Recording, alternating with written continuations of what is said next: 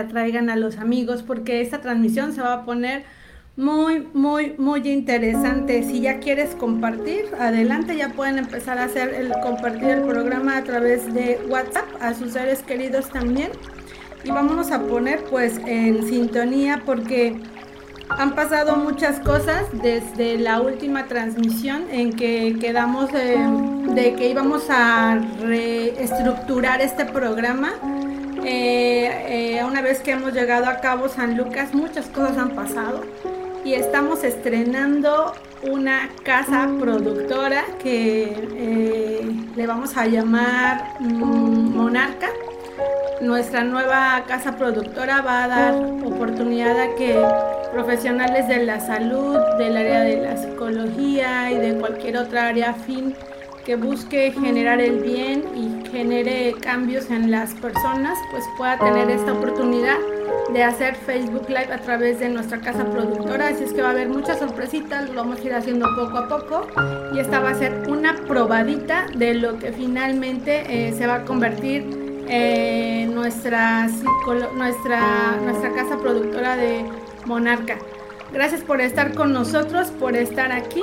Si ya estás ahí, danos like. Ya estamos viendo que se están conectando. Gracias por estar con nosotros. Ya son las 6 en punto en Baja California Sur, las 7 en Ciudad de México y vamos a comenzar con un programa muy especial entre mamá y papá, amor y reconciliación. Estamos de manteles largos. Vino una persona que aprecio muchísimo, muchísimo, muchísimo porque eh, Samantha es una paciente que llegó a mi vida hace siete años y que hemos estado vinculadas a través del tiempo de alguna manera con encuentros y desencuentros del, tiempo. Y curiosamente vino hasta Cabo San Lucas a visitar a su papi y nos volvimos a encontrar. Samantha Paz. Gracias por estar con nosotros, Samantha. Gracias, Adrián. Gracias por invitarme. Este, bueno, sí, son siete años en los que han pasado muchas cosas que acomodar, que digerir. Y agradezco mucho, de verdad, al, universo entero el que tú te hayas atravesado en mi vida, porque eh, si hoy puedo tener mis cositas acomodadas, como yo les digo, es porque he tenido tu vida. Muchas gracias. Aceptaste venir al programa. Ella se va mañana a Ciudad de México y le dije que no podía irse sin regalarme esta entrevista porque ustedes saben que las experiencias de la vida de las personas que han pasado por Ticua Consultoría para mí valen mucho, merecen un gran respeto y además alientan a las personas que piensan que ir a terapia es difícil y doloroso y complicado, pues animarse a, a tener esta bendita experiencia. Así es que como estamos entre la fecha del 10 de mayo, que ya todos celebraron a sus mamás, un beso a todas las personas que estuvieron con sus mamás y que las abrazaron y les festejaron.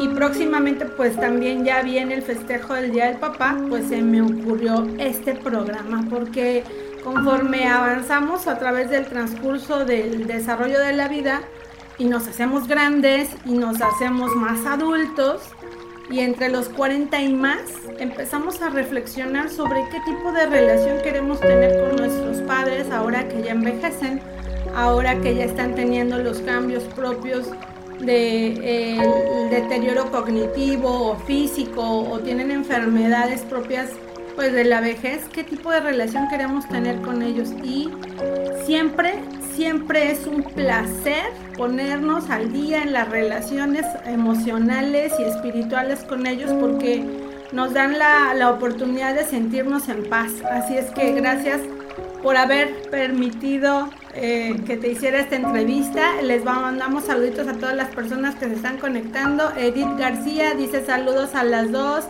Gracias, gracias por conectarte. Y comenzaremos pues esta entrevista exactamente con una pregunta muy importante, Samantha. ¿En qué momento de tu vida determinaste que era eh, es el instante preciso en que podías recapitular tu historia, tu infancia, tu adolescencia y comenzar a depurar las situaciones que obviamente vivimos en la infancia que nunca son perfectas. ¿eh? Quien piense que tiene mamá y papá perfecto está muy equivocado. Mi mamá es esa santa mujer, a lo mejor eh, abnegada, que, que hace todo perfectamente bien y tampoco es ese superhéroe papá perfecto que todo lo hace a, la perfección y, nos da todo lo que necesitamos económica, emocional. ¿En qué momento de tu vida tú dijiste, ok, ya es el momento de empezar a ponerme en paz con mis papás, sobre todo con la relación que, que tenías en ese instante con tu vida? Y platícales cómo llegaste a Ticua Consultoría. Ok, bueno, pues hace aproximadamente siete años, siete años y medio, eh, yo me encontraba trabajando en un lugar que realmente me frustraba, en, donde yo no me sentía completa. Y de pronto empecé con una crisis de ansiedad, en donde pues, llegó el momento en que yo no era yo, no me controlaba y tenía, tenía ya de hecho mi proceso, el, el llegar incluso hasta un psiquiátrico para poder atender esa parte que no me dejaba estar en paz. Entonces, a partir de eso, bueno, eh, mi hermano, que también lo conoces perfectamente, le mandamos un eh, saludote, que, que, lleva más, más tiempo con Ale, pues él me dijo, hermana, no, este, no es posible que, tengamos que enfrentar una situación tan fuerte como, como es llegar al psiquiátrico y los ansiolíticos por favor, escúchame, vamos con Alejandra, ella, ella te va a escuchar, ella te va a orientar y te va a ayudar muchísimo y, vamos a poder encontrar una salida a este momento que estás viviendo porque pues realmente yo era así, caminaba por la vida siempre temblando y, las situaciones que pasaban ya me alteraban muy fuerte. Entonces llego, llego con Ale y pues la verdad es que desde el principio hicimos clic. El, sentirte siempre escuchado por alguien más, este, fortalece una parte de ti, aparte este, pues yo creo que eh, independientemente de, la gran psicóloga que eres, como mujer puedes entender muchas cosas. Y entonces, eh, bueno, entre mi proceso mm, empezamos a trabajar las flores de Bach para poder este, reconocer muchas cosas que yo no aceptaba o que no veía. Y que bueno, pues tuve que, apoyarme de ellas para sacar a reconocer muchas cosas. Y entre tantas cosas, pues no nada más era este, el momento que yo me encontraba frustrada realmente, sino que pues mi historia atrás, mi historia de niña, pues yo la traía arrastrando. Y bueno, yo tengo una hija que actualmente tiene 16 años, a la que no quiero arrastrar en todo esto. Y entonces decidí empezar a poner en su lugar todas las cosas que yo traía atrás, empezar a acomodarlas, empezar a reconocerlas primero, porque yo ni siquiera las veía, yo sentía que yo llevaba una vida bien chida con mi hija y que estaba todo bien bonito, Pero pues cuando te das cuenta, cuando haces un análisis de tu persona y de lo que estás viviendo, pues te das cuenta que, que hay cosas que acomodar y... Sobre todo después de una separación de pareja.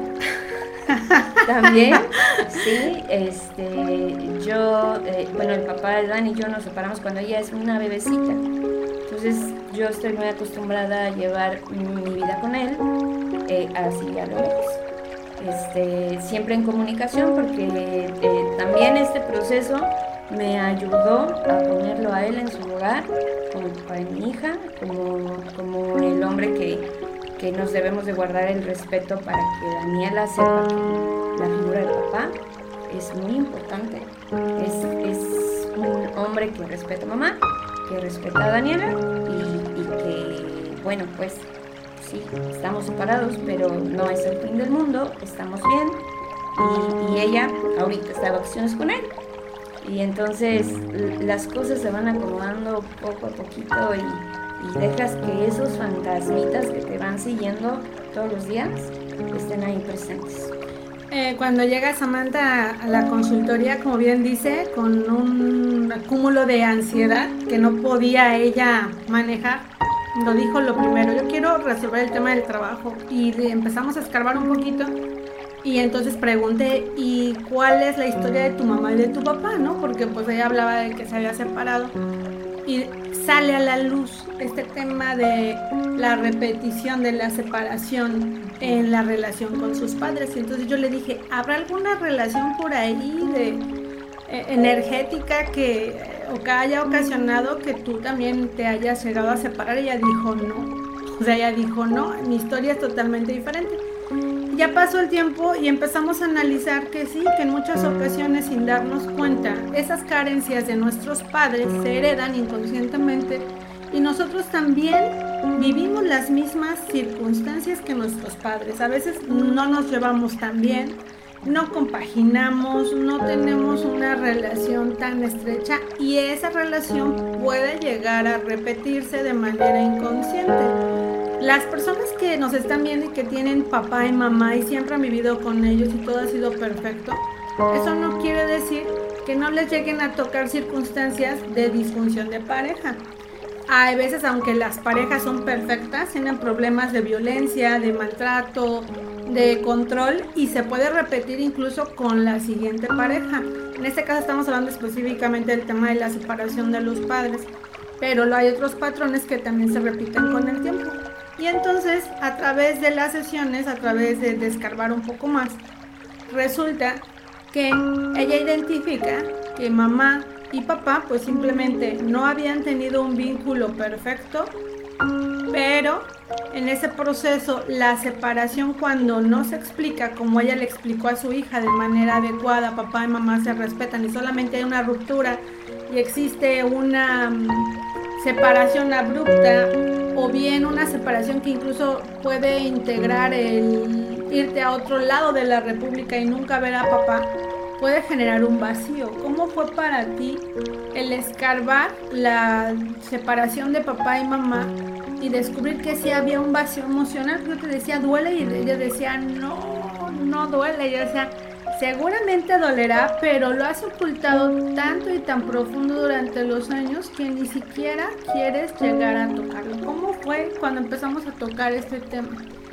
Pues yo creo que lo que sucedió es que estás tan acostumbrado a vivir así que aquello que realmente sí duele no lo reconoces. O sea, para mí era eh, la relación con mi papá, pues fue básicamente una persona a quien yo no conocía.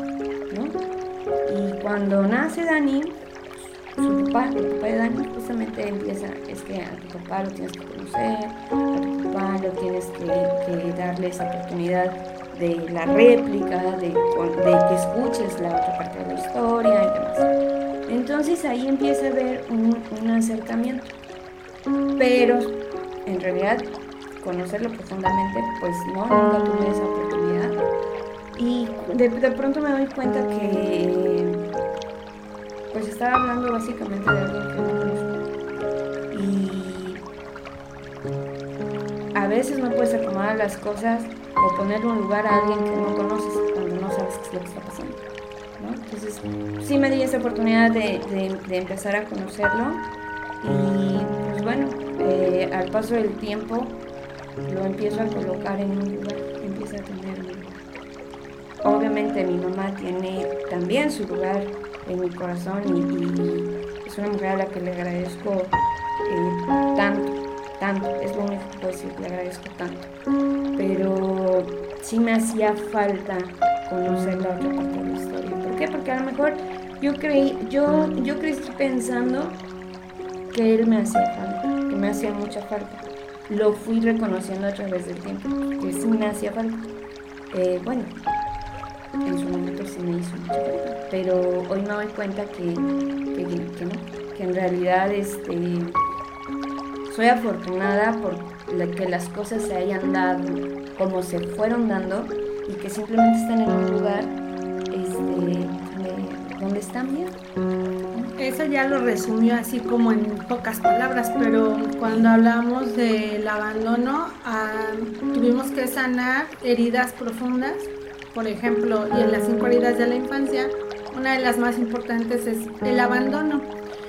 Si papá y mamá se separan, el niño de alguna otra manera identifica abandono.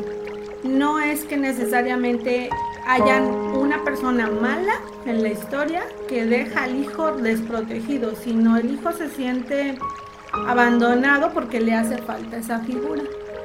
Cuando existe el abandono, la tristeza es parte de ese individuo. Yo recuerdo tu carita triste cuando te conocí y seria, muy seria. Ahora ya es súper abierta, mucho más extrovertida que antes creo yo, o así a lo mejor al principio cuando te conocí. Pero se nota esa marca del abandono cuando no tenemos la parte complementaria, sobre todo cuando somos mujeres. Por ahí, ahí les mando la información a las mujeres que han tenido esa situación de papá en abandono generalmente se vive una sensación como de ausencia, como de una sensación de soledad, una sensación incluso de cierta inseguridad, porque al no estar la figura de papá, pues tú eres la que hace todo, la que resuelve todo, tú eres la que te proteges, la que te resuelves, la que vas y buscas, la que haces todo por ti. Y cuando se sana la herida del abandono, y se pone a papá en el sitio correcto, que es ese ser que nos da la vida, que nos da esta oportunidad de venir a la tierra y de a través de él edificar una mujer, como que esa sensación baja, no sé si la sentiste a través del tiempo como empezaste a tener vínculo con papá, cómo empezó a bajar esa sensación de soledad hasta que llega un punto en que cuando ya reconocemos la presencia de papá, y es decir, nosotras somos quienes damos ese paso y nos acercamos a ellos y les decimos, te amo tal y como eres, bendito seas, ya sea en presencia, en lejanía o incluso en duelo, la sensación es como si se llenara un vaso vacío. ¿Cómo fue para ti buscar a papá después de tantos años y conectarte con él emocionalmente, porque físicamente pues de una distancia entre Ciudad de México, Baja California Sur. ¿Cómo fue empezar a vincular esa relación desde, por eso se llama el título del programa de hoy, desde el amor? Pues bueno, mm, al paso del tiempo me doy cuenta que en realidad yo soy una mujer muy amorosa. Me gusta mucho esa parte de hacerle saber a la gente eh, la manera en que los puedo amar eh, a mi hija, este, protegerla mucho, cuidarla y demás. Y pasa, pasa el tiempo y yo reconozco que tengo la necesidad de amar a mi padre, de amarlo profundamente, pero de hacérselo saber, porque creo que también él venía manejando mucha tristeza. Y pues bueno, el, el, hecho de que él no estuviera conmigo, yo no, yo no soy consciente de los fantasmas que él cargó en esa situación. Yo, la verdad, es un tema que en este momento de mi vida no me intenta, no me interesa escarbarlo, pero pues también sé que él sufrió su parte. Entonces, al tratar de yo acercarme, lo que yo intentaba era ponernos en paz, ¿no? equilibrarnos, porque yo creo que él también debió de haber pasado ese momento de, pues, la parte de estar ausente y, de extrañar y de extrañar, creo que sí. Entonces, eh, yo creo que conforme empiezo a reconocerme más fuerte, lo que empiezo a pensar es, bueno, pues eh, ellos son los adultos, ellos fueron los adultos en ese momento. Yo era pequeñita cuando todo pasó y yo no tenía conciencia de lo que podía hacer o no en ese momento. Pero conforme va pasando el tiempo, entonces reconozco que si yo quiero hacer un cambio, la que tiene que dar el paso soy yo. Él a lo mejor pudiera haber tenido miedo de acercarse o por miedo de Rechazar. De ser rechazado, exactamente, ¿no? Pero bueno, yo, yo me acerco a él con los brazos abiertos con mi corazón abierto y, pasan muchas cosas porque él se viene a vivir aquí a Baja California hace aproximadamente 12 años y después se da que tú y yo empezamos terapia y demás y entre mis procesos está la oportunidad de, venir aquí, este, vivir con él 15 días fue a lo mejor, a lo mejor no es mucho tiempo, pero fue suficiente para empezar a conocer cosas que, uno no comprende y, empezar a formarte estructuras. Entonces, pero ha sido una experiencia muy padre el, poder darme yo esa oportunidad para mí de, ponerme en paz con mi papá. Con mi mamá siempre me sentí muy en paz, pero sí me hacía esa falta de, la presencia. Y no siempre es la presencia física, porque las personas piensan que, bueno, si ya murió mi papá, entonces ahora cómo voy a llenar ese vacío. La presencia de un padre puede ser espiritual si tú tienes creencias espirituales en vez de andar penando por la vida diciendo, no tuve un papá conmigo, puedes tener una conexión espiritual en donde hablas, en donde finalmente te vinculas, en donde te conectas y no te sientes tan aislada porque la sensación de no estar vinculada con papá o con mamá es desvinculación con la vida. Mamá, cuando trabajamos el tema de mamá, en terapia es bajar un poquito este tema de mamá la buena, mamá la perfecta o mamá la mala, que también muchas personas tienen. Y como dice Samantha, agradecer todo lo que me ha dado, ¿no? Lo que en la vida pudo, incluso en el caso de la separación de los padres, lo que hizo incluso hasta de más, porque a lo mejor le tocó dar de más porque papá no estaba y también, ¿por qué no? Le tocó ser la mala a veces del cuento, regañando a los hermanos, eh, a veces trabajando de más, a veces estando de, mal humor, porque no es fácil ser madre eh, sola, ¿no? Y pasa el tiempo y también tocamos ese tema en la terapia.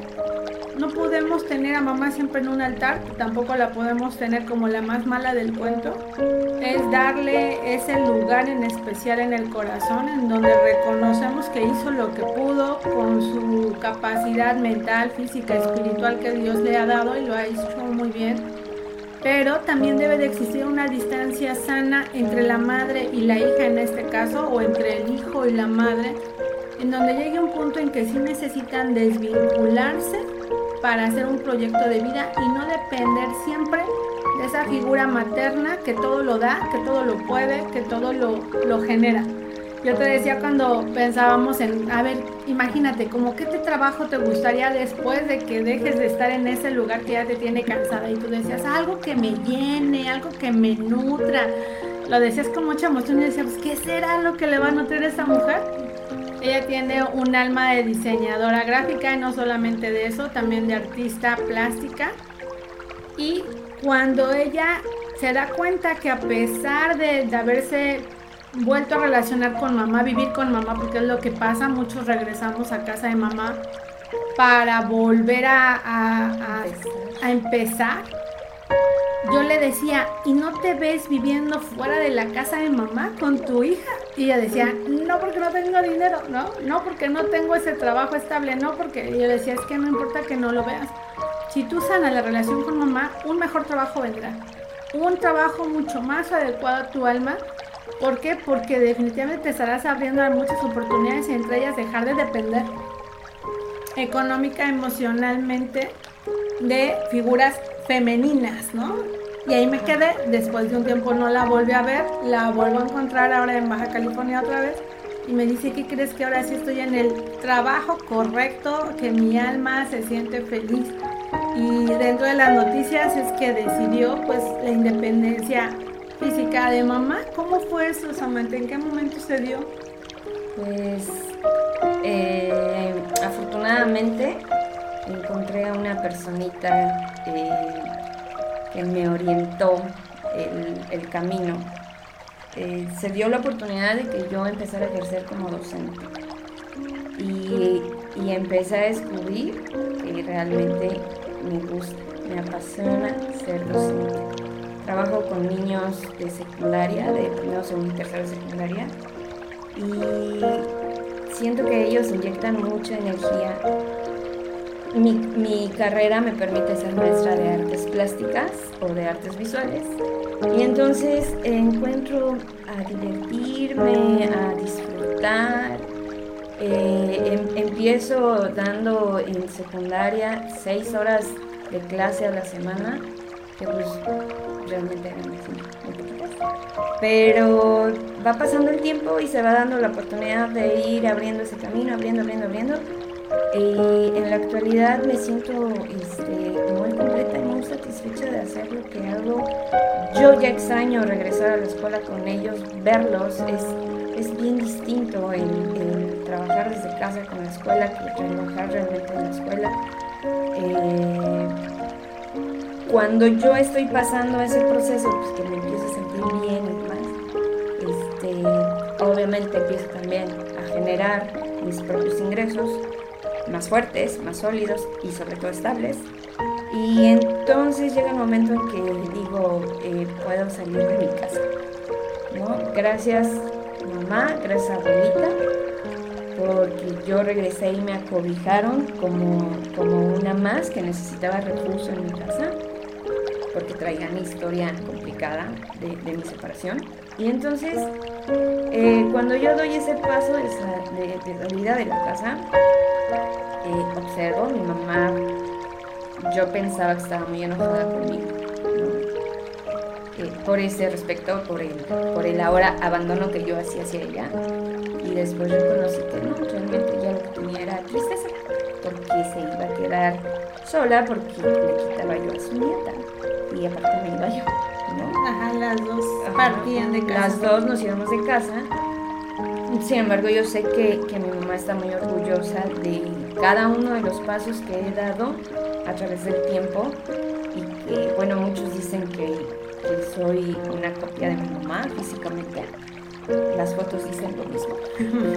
Pero yo he tenido la oportunidad de, de poder abrir mi propio camino e ir haciendo las cosas un poquito distinto basadas en la, en la experiencia que vivimos nosotros. ¿no? El, el, ver, no quiero repetir eso en mi vida, no porque sea malo, sino porque es algo que yo ya no quiero para la extensión de mí, que es mi hija, ¿no? Y, y enseñarle también a ella que, que, cuando uno se decide abrirse el camino, puede, puede hacerlo. Y la verdad es que... Este, ¿Estás pues, feliz? Sí, estoy muy feliz. Se pudo. Exacto, muchas mujeres en México después de la separación regresan con mamá y se quedan para siempre. Y yo desde mi perspectiva profesional y personal incluso les he dicho a muchas de ustedes que eso no es lo más sano, porque es como regresar dos pasos atrás a la infancia. Así es que todas las mujeres que nos están viendo y digan que no se puede, pregúntenle a Samantha, porque cuando dejó su trabajo un trabajo que le, iba bastante bien y empezó a hacer playeras y empezó a hacer viniles y empezó a hacer cosas desde casa. Decía, yo me voy a morir de hambre de esto. Y le decía, no, no te vas a morir de hambre. Esto va a ser el inicio de muchas otras cosas y tienes que mantenerte solo firme de lo que decía tu corazón. Ya lo de la Secretaría de Educación Pública fue como el regalo, el bono extra. Pero definitivamente cuando tú tienes conciencia de que necesitas tener también una separación sana de mamá, la vida te da las oportunidades para abrirte paso como mujer. De lo contrario es como decir, no, gracias, soy la niña de mamá, no me des nada, ¿no? Es como negarte a ese crecimiento. Y ahora que ya lo tienes, pues estás súper contenta, ¿verdad? Sí, y además el, el regresar a casa en estos días, o sea, puedo ir y venir muy feliz, ¿no? Porque también llega el momento en que cuando ya eres independiente, ya eh, te empiezan a molestar algunas cosas, algunos vicios propios de casa, que, cuando, cuando regresas a acogida, dices, este, ay, eso de él me molesta, pero no le puedo decir nada porque no me siento con la autoridad suficiente de hacerlo, ¿no? Y entonces empiezas, empiezas a generar tus propias frustraciones otra vez encontrar la salida nuevamente. El, yo tenía realmente más miedo de hacerlo. El, no tanto por los recursos, sino porque ya no iba a estar mi mamá para rescatarme. Eso era lo que decía. Esas mamás rescatadoras son hermosas, pero generan una dependencia emocional que después es difícil quitarse si no estamos conscientes de que nosotras tenemos la capacidad de hacerlos por nosotras mismas. Vamos a ver los comentarios de la tarde. ¿Estás lista? Para que además vayan poniendo, este es momento de los comentarios, por favor, manden saluditos, hagan las preguntas necesarias y díganos cómo han logrado desde el amor reconciliarse con papá y con mamá. Y si ya lo han podido hacer y por aquí hay unas pacientes que ya están mandando likes, digan, yo ya pude, hace tres años he podido reestructurar la relación con mamá o con papá. Y platícanos cómo los va. Eri Johnson, mi amiga Erika. Besos, amiga. Gracias por estar con nosotros. Dice un abrazo fuerte. Ale, gracias por tocar estos temas. Ahí te va el mensaje, amiguita. Wendy, saludos. Gracias por estar aquí, Wendy, desde aquí, las pacientes nuevos de Baja California que están avanzando con todo y eso que tenemos bien poquitos meses de haber regresado a trabajar en Cabo San Lucas. Claudia Mora nos manda saludos, amiga, te queremos, te queremos mucho, mucho, mucho. Gracias por esta acogida que nos das nuevamente al, regresar a Baja California. Alejandro Colín, saludos psicóloga Alejandra López. Gracias amigo, te mando un fuerte abrazo. Martita Arenas, un abrazo, saludos. Martita también es un caso que un día les vamos a traer para que vean que sí se puede superar la muerte de papá. Ya les platicaremos qué regalos le trajo. Chela García, Grace, Jaime Buceta, Consuelo, dicen que están aquí, seguramente es a una familiar tuya, porque ahí dicen nombres de personas. Rosario Cabrera dice, hola, pero ¿qué pasa cuando la propia responsabilidad de cuidar de ella por su edad te hace regresar para atenderla? Ahorita vamos a hablar exactamente de la responsabilidad al final de la vida. Edith García, ay, las mamás, las mamás, dice Jorge Olivares, se puede incluso después de la muerte. Mm, besos a Coco, gracias Jorge por estar ahí, te llevo en mi corazón siempre, siempre, siempre, siempre de tu familia también. Así es, después de la muerte, en el caso de los varones, Jorge eh, en su proceso pudo exactamente reconciliarse con papá y posicionarse en el tema de qué papá quería hacer de dos niños que seguramente ahorita ya están enormes, tengo años de no verlos, pero cuando él tomó esa decisión, yo le dije, o eres un niño o eres todo un hombre. Así es que ese es el momento de sanar la relación con papá y lo hizo y lo hizo bastante bien. Edith García, he trabajado a mi papá, pero sí reconozco que aún le he hecho el drama. Aún así lo amo y ya lo puedo ver mejor. Ya dejémonos de drama, Edith. Fuera el drama, porque el drama lo que nos ayuda, o lo que nos finalmente nos genera, pues es generar eh, emociones otra vez discordantes y de regresar atrás y quedarnos estancados. De eso hablaremos ahora, de cómo ha sido eh, para Samantha venir a la Baja California después de eh, enterarse que papá tenía una enfermedad complicada y curiosamente lo que decía Rosario, tomar hasta cierto punto y momentáneamente el rol de, ya saben, llevarlos al médico, las supervisiones obviamente de los este, de los estudios, ¿no? De recibir incluso a veces noticias difíciles y cómo en ocasiones, aunque queremos estar en las dos partes, tanto ser cuidadoras y ser hijas o ser cuidadores y ser hijos, la vida a veces no lo permite. Y en el caso de Rosario, que ahorita lo vamos a checar al final, como quien decide ser esa figura de apoyo y contención de mamá o de papá, debe de aprender a poner ciertos límites emocionales para que la vida no se vaya en el desgaste que se llama colapso del cuidador. Platícanos, Samantha, ¿por qué llegaste a la baja en esta ocasión? Bueno, este regreso no fue tan voluntario el, venir. Este, mi, mi papá se encuentra atravesando eh, los estragos de un cáncer pulmonar, en donde pues llega el momento de que él tiene que abrir sus alas y volar y decir adiós pero en ese proceso mm, como hija reconozco la parte en la que me toca brindarle la paz y sentir mi propia paz para poder eh, despedirnos sin tener eh, deudas pendientes Mis hermanos este, estamos en el mismo canal de, de estar aquí para él. Él muy lacerante piensa que no se merece el que sus hijos estén aquí cuidándolo. Y eso es algo que, pues, realmente es muy triste que un papá tenga que sentir que no merece el amor de sus hijos, porque nosotros como hijos no deberemos, no, no tenemos ningún derecho de juzgar las decisiones que tomaron y por qué las tomaron. Eh, consecuencias de sus actos tendrán y con el único que, podrán ajustarlas es consigo mismos, yo pienso, con Dios y consigo mismos. Y en este, en este proceso, este, pues de alguna forma, los años que llevo de terapia con Ale me han ayudado a pararme fuerte ante esta situación.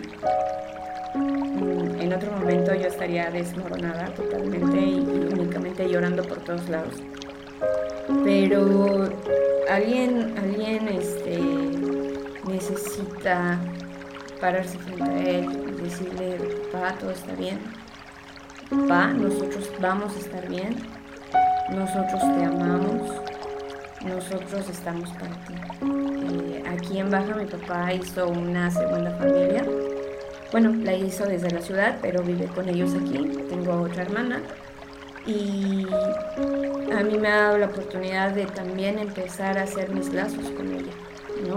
Unos lazos que pues, de chiquitos no nos, los, no nos los empezaron a tejer, pero ahorita tenemos esa oportunidad de decidir si lo queremos hacer no. Y yo pienso, yo llegué aquí el 10 de abril, eh, me iba el primero de mayo, pero eh, mi trabajo, a hacer me dio la oportunidad de estar trabajando desde aquí y poder aplazar más el tiempo de, estar aquí para poder resolver algunas cosas. Y me voy muy agradecida eh, con la oportunidad de incluso dormir al lado de él tocando la cabeza, que es algo que, en realidad era las cosas que yo anhelaba de mí. Y hoy lo estoy haciendo como de una manera consciente y tranquila, el, vivir esa oportunidad. ¿Qué más quisiera yo que él no sufra estos estragos del cáncer? Sé que, sé que tiene que pasar sus propios procesos para ponerse en paz y poder decirnos adiós cuando él esté preparado. En los órdenes del amor, eh, parte de estar en paz con ellos es cuando la muerte llega, Ya no del resentimiento, ya no de la tristeza, ya no de lo que no me diste, sino de lo que todavía se puede hacer, aunque sea un cáncer terminal. Es decir, aquí estoy, aquí estoy para ti. Y te necesito.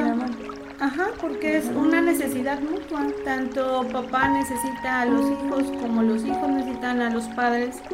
Y en ese momento tan difícil, eh, yo recuerdo cuando me avisaron que venía, que Samantha venía para acá. Eh, y yo ya había visto a papá, yo ya lo había tenido unas sesiones en terapia y descubrí que era necesario que fueran al médico de inmediato eh, Samantha se me quedó mirando así como diciendo, ¿sabes qué es verdad? Pero las dos era como una telepatía, ¿no? De ya sabemos lo que viene. Y le decía, sí, es momento de prepararse para ello.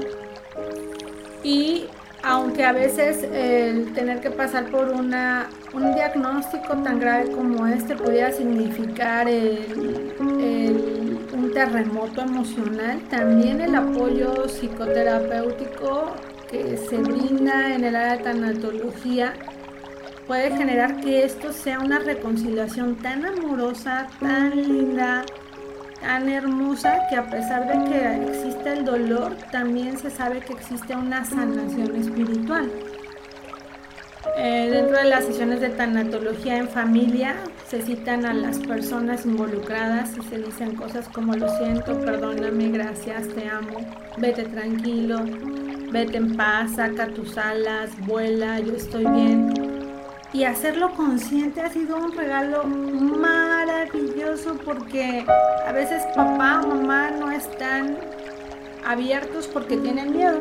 Y cuando el hijo da la mano y da ese primer paso, el papá, mamá se abre y podemos escuchar cosas dulces que no son perfectas porque no tiene que ser una, ay sí, perdóname todo lo que hice, sino... No es una novela. Ajá, es simplemente, sí, yo sé que hay cosas difíciles y te amo y ya con el te amo, que finalmente el Ho'oponopono lo marca como una palabra sanadora, es como sentir esa compensación espiritual, es decir, ya no nos debemos nada. Cuando hicimos esa sesión, eh, obviamente fue difícil, no fue sencillo pasar por esa transición de decir, vete, ya es momento si tú te quieres ir, porque próximamente ellos pues vuelan mañana ya a México, ya no van a estar aquí. Pero estamos en paz, seguimos siendo una familia, te amamos, queremos que sepas que cuentas con nosotros a la distancia, los cuidadores pueden colaborar mucho, hay mucho que hacer económicamente, incluso buscar la manera de hacer llegar recursos extras que las personas a veces no tienen. Porque son difíciles de conseguir aquí. Sí, muy difíciles. Entonces, ¿cómo ha sido para ti llegar a esta fase en donde lo siento, perdón, gracias, te amo? Se ha vuelto eh, tangiblemente una sanación para tu vida. Porque antes la, la practicábamos, ¿te acuerdas? Como una oración, como decir, lo siento, o sea, sí, pareja, sí, mamá, sí, papá pero ahora ya es un lo siento de, verdad, de, sentir que a lo mejor todo en la vida no es perfecto, pero es bueno. Un perdóname porque ambas partes hemos tenido a lo mejor nuestros defectos, nuestras dificultades en, en la relación. Gracias, gracias por la vida, por todo lo vivido. Y te amo, es un te amo eterno. ¿Cómo ha sido para ti la práctica? Pues fue, fue un regalo eh, principalmente eh, pensando en, mi núcleo, mis hermanos, mi papá.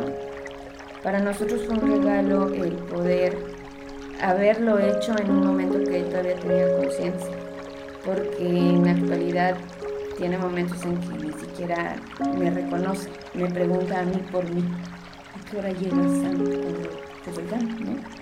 Entonces, el haberlo hecho en el momento en el que él lo pudo escuchar, en el que nos pudimos tocar, en el que sintió mi mano en su cabeza, en el que sintió a mi, otro hermano que está aquí, el que lo escuchara de su propia voz, eso, y mi otro hermano a través de una llamada este, virtual, pero al final él, él pudo observar que hizo algo bien, porque sus hijos están aquí abriendo su amor por él, independientemente de todo lo que haya sucedido en, algún momento. Sus, sus hijos aquí estamos abriéndole y brindándole amor, porque principalmente es amor lo que uno viene a dejar, más que recursos, más que, más que otra cosa, es el, que él se lleve ese, ese pequeño regalito que es mis hijos Tenía miedo de acercarme a ellos, pero ellos me aman. Y ha sido algo muy, muy padre. Ha sido un regalo. Un regalo. Un regalo. ¿Sientes que estás cerrando capítulo? Sí. ¿Te sientes satisfecho? Mucho.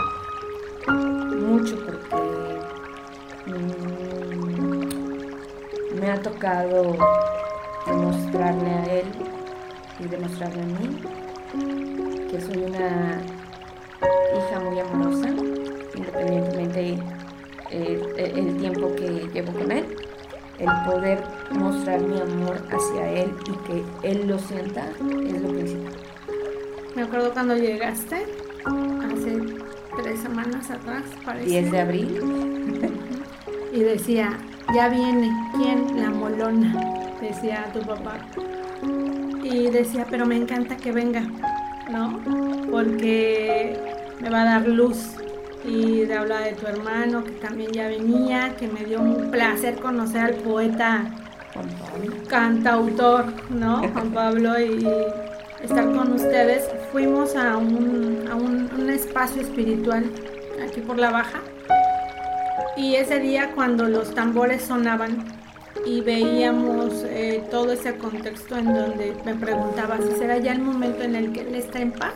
Yo te decía así, el alma ya está en paz, el desprendimiento ya viene, pero no nos preocupemos por si el alma está en paz, el alma ya tiene su llamado, preocupemos, ocupemos el tiempo en cerrar los capítulos que todavía puedan quedar inconclusos y ahí en ese momento pues viene el tema de el vínculo con tu hermana, con la hija de papá, con su pareja, es algo que la gente a veces no entiende. No podemos excluir a las parejas de eh, nuestros padres. Al final no son una familia directa, pero son parte de su historia y hay un respeto que hay que darle a esas personas sin que tenga que ser perfecta la relación. Y al final, final, final, saber que podemos tomar las maletas y decir, he hecho mi papel, he hecho el papel de hija que me ha correspondido y es momento de abrir yo mis propias alas y volar. Así es que es ahí donde estás hoy, es ahí donde te encuentras en este momento. Si es cierto, las enfermedades terminales hacen que a veces ya papá pierda la conciencia, mamá ya no esté consciente del aquí y de la hora, pero el alma ya ya cierra capítulos, ya nada más espera que el desprendimiento físico se dé y esa también es una etapa que se vive solo. Quisiéramos estar con ellos todo el tiempo, incluso el momento en que cierran los ojos.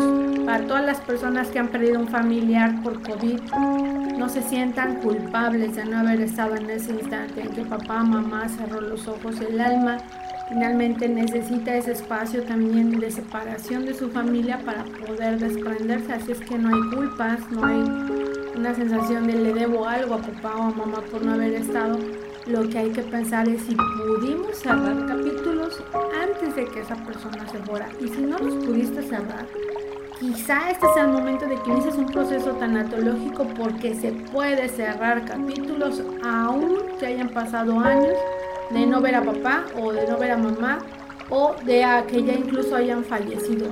Siempre es momento de sanar y en los órdenes del amor traemos esas energías amorosas para recuperar lo que necesitamos como energía para el futuro, para los proyectos de nuestra vida y les honramos y les veneramos por siempre en el momento en que ellos tengan que partir, porque finalmente la vida es así, a veces larga, corta, mediana, la vida finalmente marca el, final y no lo podemos cambiar. Vamos a leer eh, los comentarios que ya estamos entrando a la fase final, así es que ya vayan cerrando a través de sus comentarios. Díganos qué les ha parecido este programa. Y veremos que pues aquí dice Nancy, saludos, la verdad mi papá cuando ha estado a punto de perdonarlo vuelve a hacer lo mismo. Tiene otra familia en casa. Eh, en casa es una persona muy agresiva que humilla. Mi mamá solo me eh, carga sus problemas con él. Mi papá sus acciones duelen. Aquí veremos algo bien interesante. Cuando nosotros ya somos adultos y la relación de papá y mamá es disfuncional, como adultos el perdón no soluciona los problemas. El perdón va anclado incluso con decir gracias papá, gracias mamá, su relación es disfuncional, papá yo sé que tienes otra pareja, a mí no me agrada la relación simbiótica de ustedes, yo me puedo retirar y amarlos, pero yo ya no puedo con esto. No hay una necesidad siendo adultos de vivir la disfunción de los padres sí respetarlos y amarlos, pero también saber que siendo adultos ya no podemos vivir bajo el techo cuando las situaciones son de violencia, de maltrato o incluso de humillación. Entonces aquí el conflicto no es papá y mamá, es nosotros y nuestro miedo de no armarnos de valor de dejar a mamá y papá para que ellos resuelvan la relación que tienen y entonces sin nosotros los hijos ellos se puedan confrontar a lo que realmente es lo que tienen que tomar como decisiones. Aguas, mucho, mucho, mucho cuidado con el tema de no me voy porque mi mamá no tiene el valor de dejar a mi papá.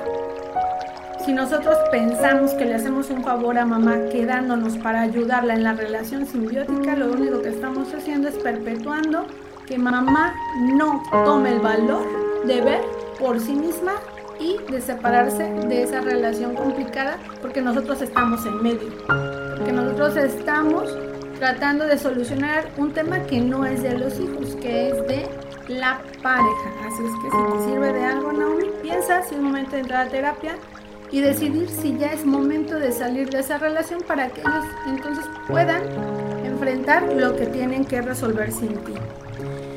Angela, Angélica, saludos, besitos. Marta Lira, besos hasta Monterrey. Ma, Claulis, dice Sammy, aplaudo tu fortaleza para afrontar todos los fantasmas que tienes en la vida y dar soluciones a ello. Te quiero, Claulis. Es, es este, hija de la hermana de mi papá. Excelente. Saludos a la prima. Saludos.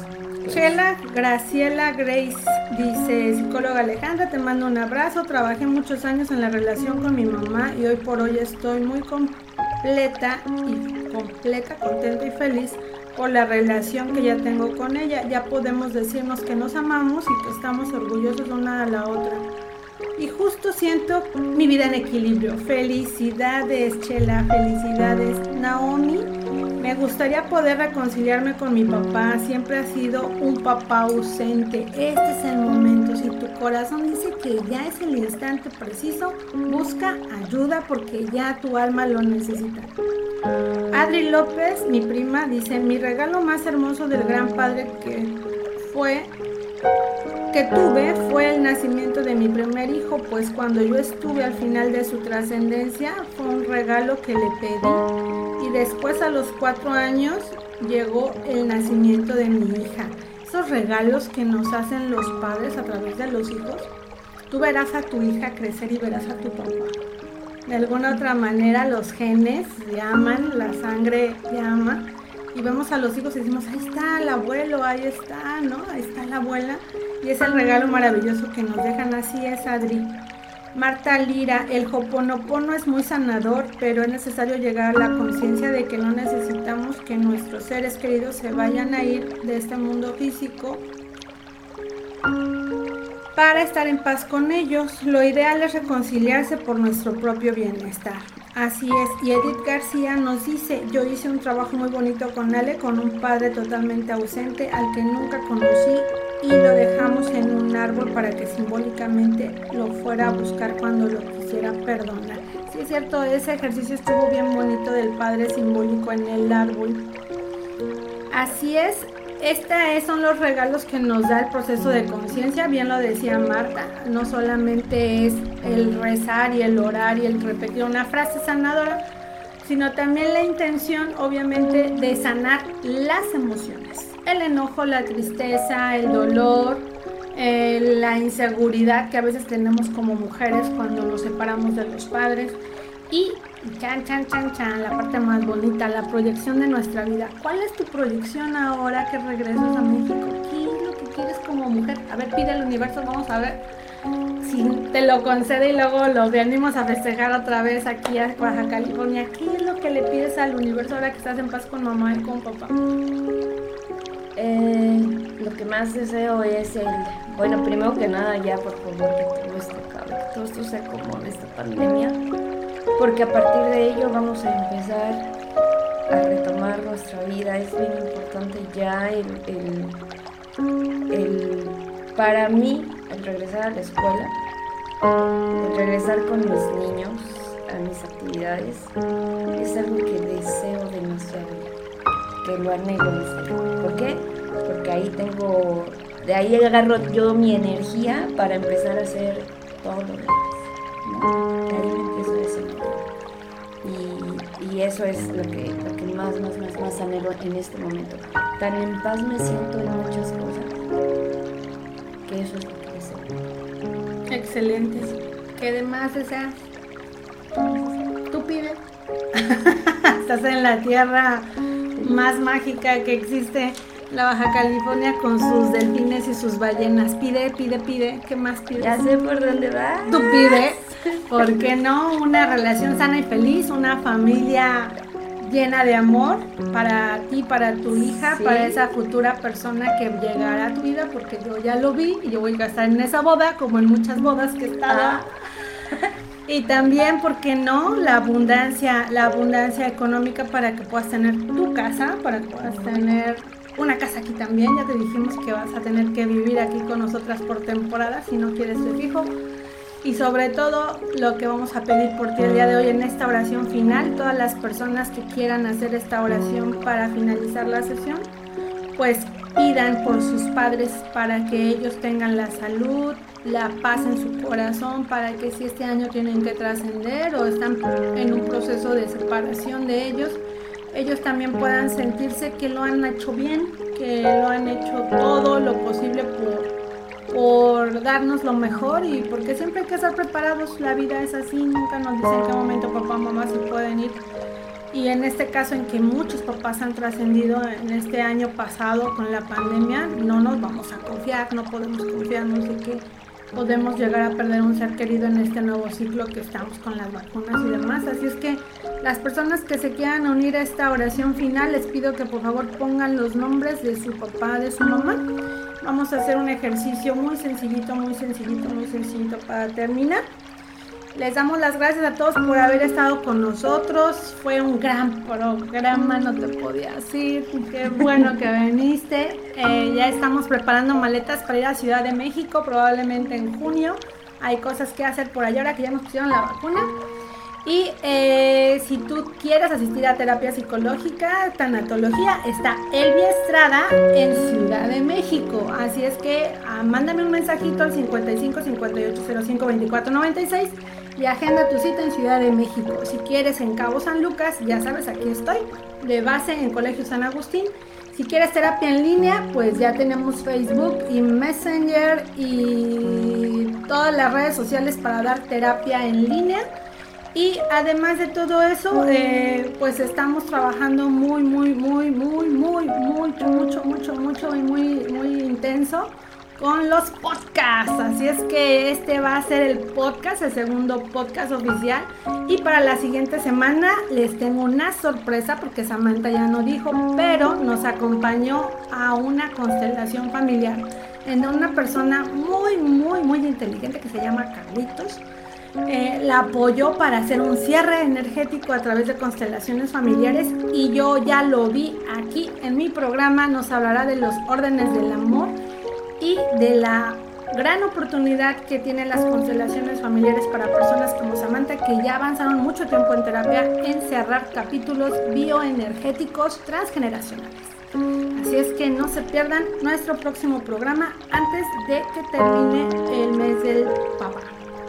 Ya están listos para la meditación de la tarde. Van a ser tres minutos de meditación. Evangelina García Ramos y Juan Héctor. Dice Edith que los mencionemos. Adri, María del Carmen Aculco Gallegos y Bernabé López.